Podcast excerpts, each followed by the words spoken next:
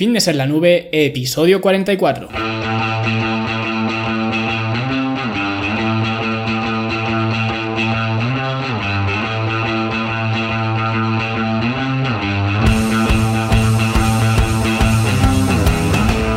Bienvenidos a todos un viernes más aquí a vuestro podcast a Fitness en la Nube, donde hablamos de fitness, de nutrición, de entrenamiento y donde cada viernes, cada semana os traigo las técnicas, los consejos, las herramientas y todo lo que necesitéis para que construyáis un mejor físico y tengáis un estilo de vida más activo y más eh, saludable.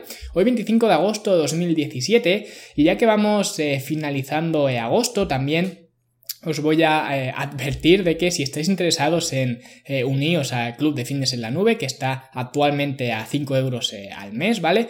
Pues os aconsejo que lo hagáis ya porque la semana que viene, que ya entramos en septiembre, seguramente cuando estéis escuchando el podcast de la semana que viene, el siguiente podcast, pues el precio habrá subido, ¿vale? Así que si estás interesado, te aconsejo que te inscribas ahora, que está a 5 euros al mes para siempre, ¿vale? si te inscribes antes de que el precio suba, pues te mantendrás tendré ese precio y no, eh, no subirá para ti. Te podrás dar de baja, obviamente, cuando, eh, cuando quieras, sin ningún tipo de penalización, ni permanencia, ni, eh, ni, nada.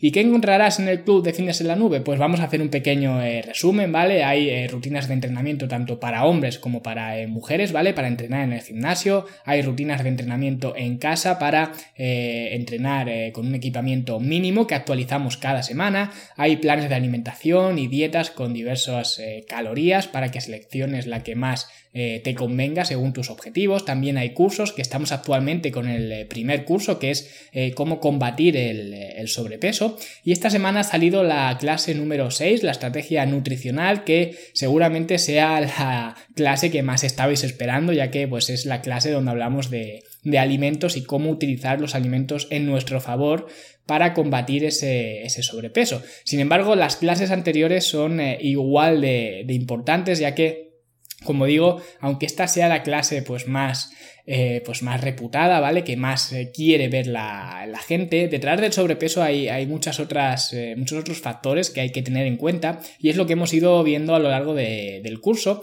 y aún todavía no ha acabado, ¿vale? Todavía queda la clase número 7 que saldrá la semana que viene, que ya será la última y ya tendremos el curso completo. Así que como digo, si estás interesado en este tipo de contenido, pues te, te sugiero que te inscribas ahora antes de que el precio suba, ¿vale? Y ya como digo, es el último aviso que puedo eh, dar. Lo he ido avisando durante todo agosto, pero ya eh, cuando termine agosto el precio eh, subirá. Y ya hablando de lo que nos eh, compete, quiero hacer un episodio un tanto atípico porque quiero tratar un tema pues que no suelo tratar en, estos eh, programas y es que es un tema de eh, actualidad o bueno, de actualidad de, aquella manera porque ahora os comentaré lo que vamos a, ver.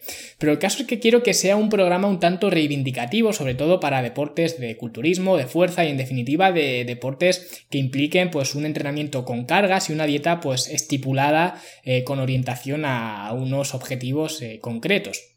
Y lo que voy a hacer es daros una noticia que, como digo, me ha impactado, ya no tanto la noticia, sino la forma en la que se ha tratado por los medios de, comunicación. Y ya digo, es una noticia que ha extendido eh, a nivel internacional, ¿vale? Os voy a comentar varios titulares de diversas eh, fuentes, como digo, algunas nacionales, algunas internacionales, sobre cómo ha trascendido esta noticia.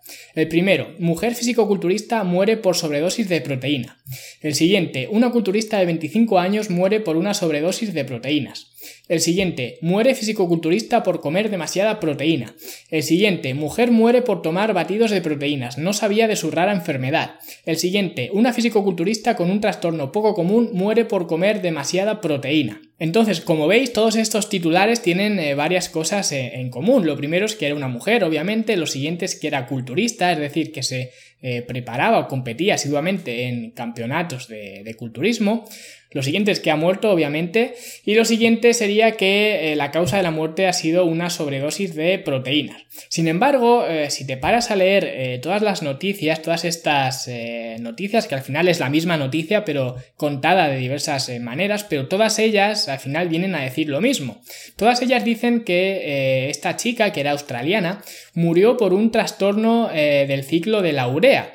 Es decir, al final eh, la proteína que ingerimos se transforma en aminoácidos cuando la digerimos, estos aminoácidos al final se transforman en nitrógeno y el nitrógeno que excretamos tiene que transformarse en amoníaco y este amoníaco en el hígado se transforma en urea para que lo podamos excretar por la, por la orina principalmente. Sin embargo, si esto no funciona, este ciclo de la urea no funciona y ese amoníaco no se, no se expulsa, pues al final el amoníaco es tóxico y afecta mucho a nivel del sistema eh, nervioso.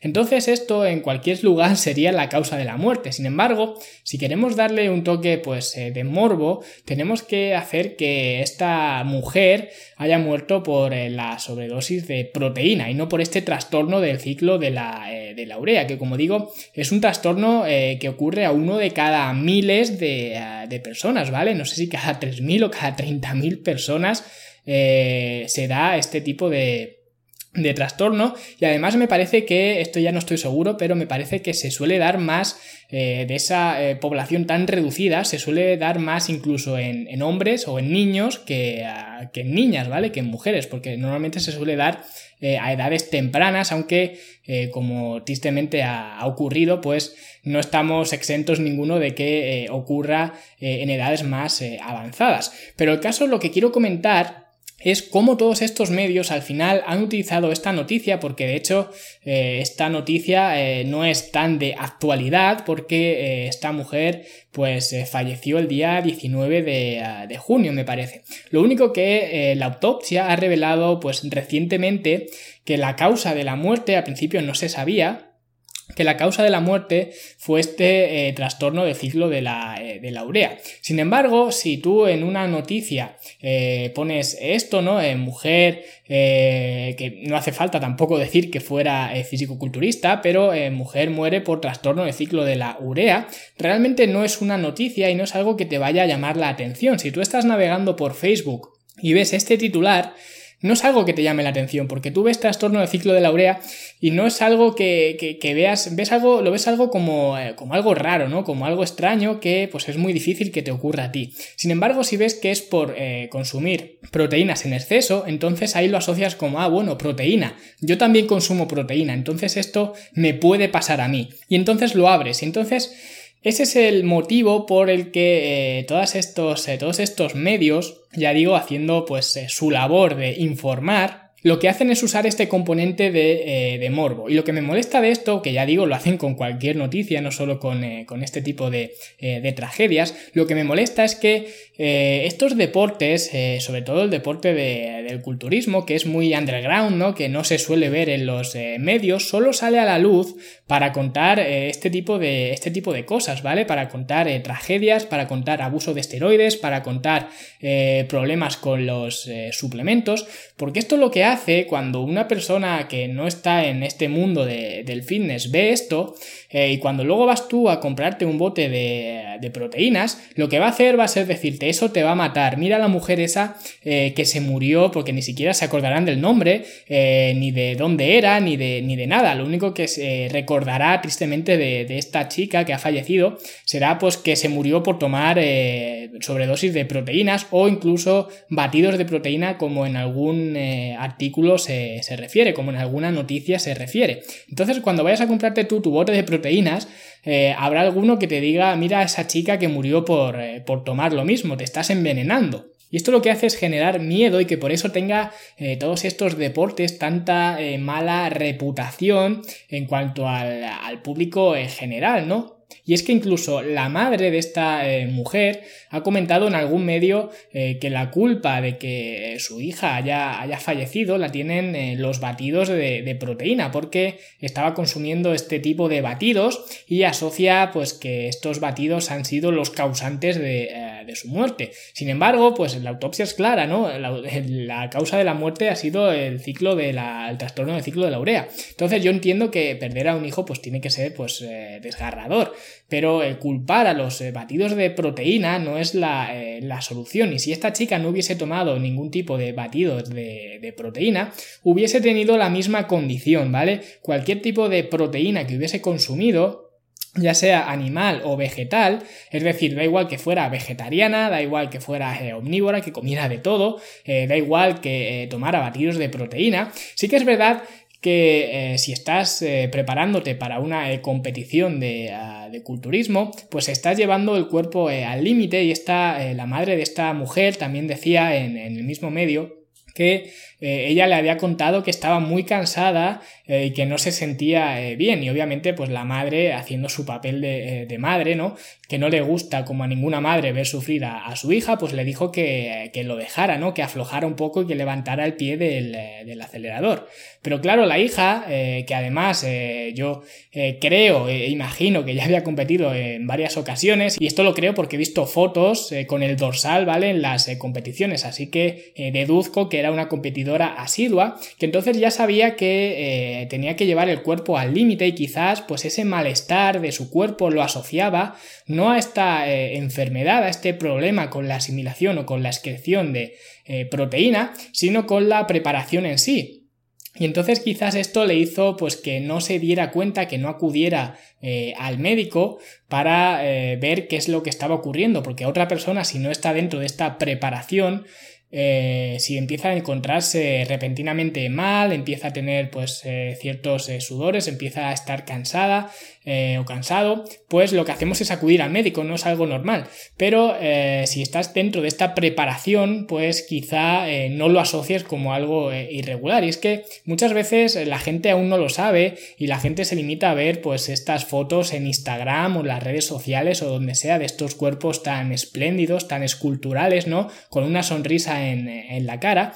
Y lo que no se ve de esos cuerpos es que realmente están hechos polvo. Es decir, eh, la gente que compite ya lo sabe, no hace falta que se lo diga a nadie, no hace falta que venga nadie a decirle lo que le están haciendo al cuerpo. Básicamente lo que están haciendo es llevar a su cuerpo al límite para una fecha eh, determinada. Y eso pues obviamente eh, genera pues eh, la revelación de, eh, del cuerpo, que el cuerpo no quiera llegar ahí porque no es un estado saludable. Las personas que están compitiendo no son los más fitness, entre comillas, del mundo, ni los más sanos, ni nada por el, por el estilo. De hecho, todo lo contrario.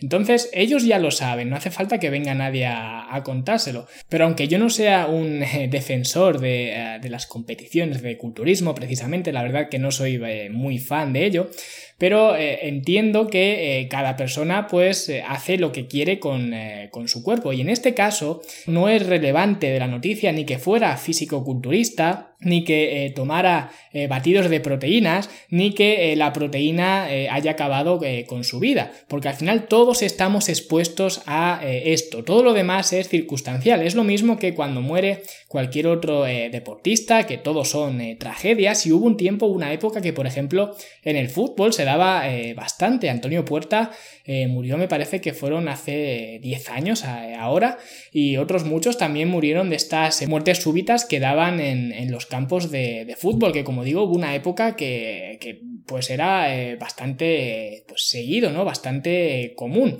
Y entonces, ningún titular de, esas muertes y de muchas otras de otros deportes ningún titular apuntaba al fútbol eh, como causante de la, eh, de la muerte, aunque, eh, por ejemplo, pues como digo, Antonio Puerta falleciera mientras estaba en el campo de, fútbol, o al menos le diera ese ataque cardíaco estando en el campo de fútbol, ¿no? Que podías asociarlo de forma directa, pero no se hace así, porque al final el jugar al fútbol es simplemente circunstancial. Si tú estás, pues, entre comillas, condenado a tener esa, esa enfermedad o ese, ese ataque o esa, ese problema congénito, te va a dar estés eh, pues jugando al fútbol, jugando a la petanca, jugando al parchís o haciendo cualquier eh, tipo de actividad. Sí que es verdad que si estás en una actividad como es el fútbol con una demanda cardiovascular mayor, pues es más probable que te ocurran estas cosas, pero el fútbol no sería el, culpable, y menos el fútbol, porque eh, todos sabemos que los futbolistas viven eh, rodeados de doctores, de médicos, eh, fisioterapeutas y demás, ¿no? Entonces están súper mimados, súper controlados, y aún así vemos que estas cosas ocurren. Cuando te llega la hora, pues te llega la hora, y nadie tenemos garantizado el, mañana, y por eso me sienta tan mal este tipo de, noticias que siempre sacan a estos deportes eh, como, como al lado malo, ¿vale? El lado oscuro. Y es que, sobre todo también los medios de comunicación, cuando hay una persona eh, que ha cometido algún eh, delito y casualmente, pues también le gusta entrenar en el gimnasio, tiene un físico desarrollado, lo utilizan y lo incluyen en la noticia. Siempre pues buscan en las redes sociales alguna eh, foto de esta persona presuntamente eh, culpable, si puede ser mejor sin camiseta para que se vea el físico desarrollado y siempre te dicen lo mismo, fulanito de tal, eh, aficionado al culturismo, es presuntamente relacionado con X delito, ¿no? Siempre te dicen el aficionado al culturismo, pero si esta persona es aficionada al fútbol, es aficionada al tenis, es aficionada al golf, pues no te lo van a contar. Y digo yo, ¿y qué diferencia hay que sea aficionado al golf o sea aficionado al culturismo? Al final lo que hace esto es generar rechazo en la, sociedad hacia estos eh, deportes que lo ven como algo marginal, como algo eh, pues malo, algo agresivo. Incluso hay gente, pues eh, se alimentan estos mitos, ¿no? De que la gente con músculos no, no tiene cerebro, que la gente con músculos es agresiva, o que de las cosas que se meten la gente con músculos, pues hacen que sean violentos y demás, ¿no? Asociales y, y demás historias, ¿no? Y entonces estoy un poco ya cansado de que siempre que salga a la palestra o a los medios eh, este tipo de noticias sea para dar el lado oscuro, el lado, eh, las historias eh, malas, ¿no? Y os voy a mostrar también otro ejemplo saliéndome de, de la noticia en sí. Hace unos días también falleció Dallas McCarver, que es uno o era eh, uno de los eh, culturistas con más eh, proyección mundial, ¿vale? Un culturista profesional y aparentemente ha fallecido por un atragantamiento, ¿vale? Una muerte pues bastante fortuita. Y qué casualidad que los medios pues han hecho un poco caso omiso, ¿no? A esta, esta noticia, porque en realidad si alguien muere atragantado no es una noticia, ¿no? Aunque sea un personaje mucho más conocido que esta chica que era amateur, que no era popularmente o mundialmente conocida y sin embargo salió en todos los eh, medios de comunicación, en todo el mundo, pues esta muerte parece que eh, no nos eh, importa tanto ya que ha sido, pues, como digo, fortuita. Ahora, si esta persona que ya digo, era bastante popular en el mundo del, culturismo, era un profesional eh, pues bastante eh, importante y de atleta top, ¿no? Si hubiese muerto por algo relacionado con esteroides, por algo relacionado con eh, sobredosis de algún tipo, por haber llevado su cuerpo al límite, pues entonces sí que habría salido en los telediarios, pero como ha sido algo, como digo, fortuito, pues bueno, si lo buscas sí que puedes ver un poco lo que ha ocurrido con, con, este culturista, pero no lo vas a ver en los medios más populares ni en primera página ni nada de eso, porque eso pues eh, no interesa, ¿no? Por eso digo que los medios parece que se acuerdan eh, solo de acudir a este deporte para rellenar eh, tragedias y para que la gente rechace aún más este estilo de vida. Y yo lo que quiero recalcar y lo que intento hacer cada semana aquí es pues eh, básicamente lo opuesto, no solo centrarme en las historias eh, de tragedia, que hay historias de tragedia obviamente, como en todos los deportes y en todos los eh, rincones, sino que considero que el fitness tiene muchas historias positivas, historias de superación, historias de crecimiento personal, historias de compañerismo, de superación de objetivos y en definitiva un montón de cosas buenas que los medios no publicitan pero que eh, pues yo desde mi humilde eh, canal pues intento eh, hacer conciencia de que, de que este mundo, de que el mundo del fitness va mucho más allá de los modelos de Instagram, de los esteroides, de los suplementos y de cualquier otro tipo de, de, lado oscuro, ¿no? Y de hecho los que me conocéis y los que lleváis siguiendo este programa durante más tiempo sabéis que no soy fan para nada de los suplementos y mucho menos de la industria de los suplementos que me parece una pantomima enorme y una pues eh, gran mentira eh, del, marketing, pero aún así, aunque yo considere que los eh, beneficios de los suplementos son muy residuales y que realmente valen la pena dos o tres y en muy determinadas circunstancias, no significa que tenga que apoyar que los suplementos son veneno o que los suplementos matan o cualquiera de estas cosas que intentan los medios, como en esta noticia,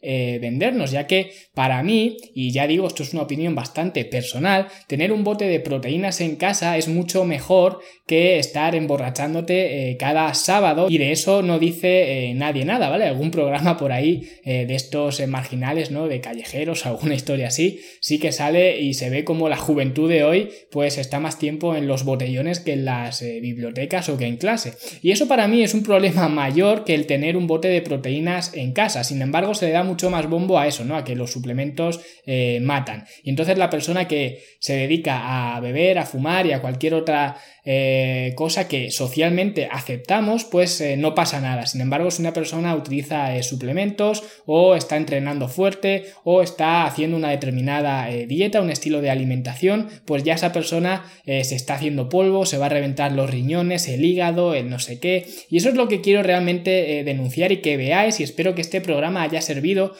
para que cuando veáis alguna noticia de este estilo en los, en los medios, sepáis que en el 99% de las ocasiones esa noticia va a ser sensacionalista y va a ser pues para que te eches las manos a la cabeza y al final pues para que eh, tengas más rechazo aún hacia este estilo de, de vida que como digo es bastante bonito y bastante reconfortante y mucho más eh, de lo que nos hacen eh, creer. Así que espero que te haya gustado. Tenía algunas preguntas también para eh, para contestar, pero ya visto el, tiempo que llevamos, lo voy a dejar para la semana que, viene, ya que no quiero sobrecargar este, este, episodio, ya que ha sido un poco eh, de desahogo personal, pero bueno, espero que, que te haya servido para ver cómo realmente funcionan los medios de comunicación hacia estas eh, estas noticias que muchas veces no tienen nada de noticia, pero eh, le añaden un componente dramático pues exagerado. Así que como digo, un programa un poco fuera de lo, eh, de lo habitual, pero espero que te haya gustado y sobre todo que te haya servido. Y nada más que comentar sobre, sobre este tema, espero que estés teniendo un gran agosto y que si te has incorporado ya al trabajo pues no tengas mucha depresión post vacacional y en el caso de que la tengas, bueno, pues ya llega el fin de semana para descansar y para recuperar un abrazo a todos y muchas gracias por eh, descargaros el podcast, por darle a me gusta, por dar vuestra valoración de 5 estrellas en iTunes, por apuntaros al club y por, en definitiva, estar ahí, que es lo que me hace a mí también estar aquí cada semana contándoos estos eh, temas. Os deseo un gran final de agosto y nos vemos en los siguientes episodios. ¡Hasta luego!